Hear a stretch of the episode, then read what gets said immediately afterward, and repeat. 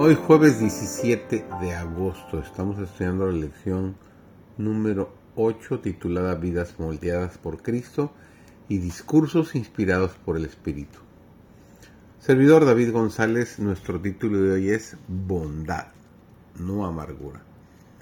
Satanás reclama el mundo como suyo, pretende que sea suyo. Entonces, ¿le daremos lo que reclama? Por supuesto que no yo soy propiedad de otro. He sido comprado por precio y mi tarea consiste en glorificar a Dios en mi cuerpo y en mi espíritu. No tengo tiempo para hablar acerca de la incredulidad. Debo hablar acerca de la fe. Tengo que fortalecer la fe por medio del ejercicio y entonces mi fe crecerá a medida que me aventure basándome en las promesas de Dios y así puedo abarcar cada vez más.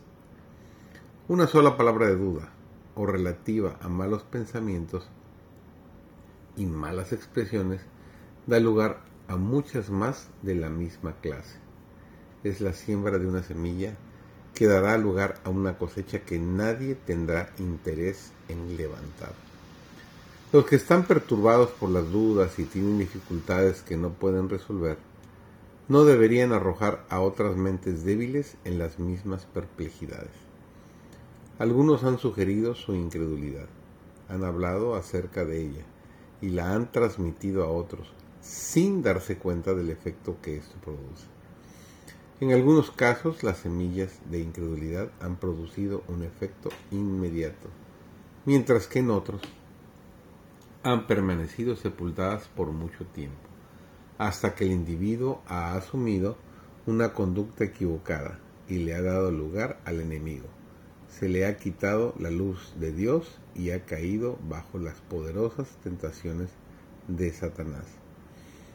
Entonces las semillas de incredulidad que habían sido sembradas hacía tanto tiempo comenzaron a germinar. Satanás las cultivó y dieron su fruto. Recordad que vuestros hermanos son personas falibles como vosotros mismos, y considerad sus tropiezos y errores con la misma misericordia y paciencia que quisieras que ellos mostrasen hacia vosotros. No deben ser vigilados ni sus errores exhibidos abiertamente para que el mundo se deleite en ellos.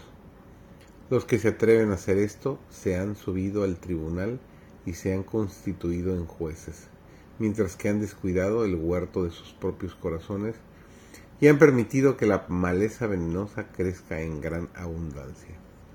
Cada uno de nosotros individualmente tiene un caso pendiente en el tribunal del cielo. El carácter está siendo pesado en las balanzas del santuario y debiera ser el sincero deseo de todos caminar con humildad y cuidado. No sea que olvidando dejar brillar su luz ante el mundo, no obtengan la gracia de Dios y pierdan todo lo que es de valor. Toda disensión, toda diferencia y crítica debe ser puesta a un lado, junto con toda maledicencia y amargura. Deben atesorarse la bondad, el amor y la compasión mutuas, para que la oración de Cristo de que sus discípulos fuesen uno como lo son Él y su Padre, pueda ser contestada.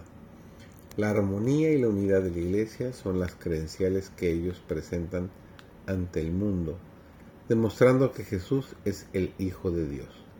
La conversión genuina siempre conducirá hacia el amor genuino por Jesús y por todos aquellos por quienes Él murió.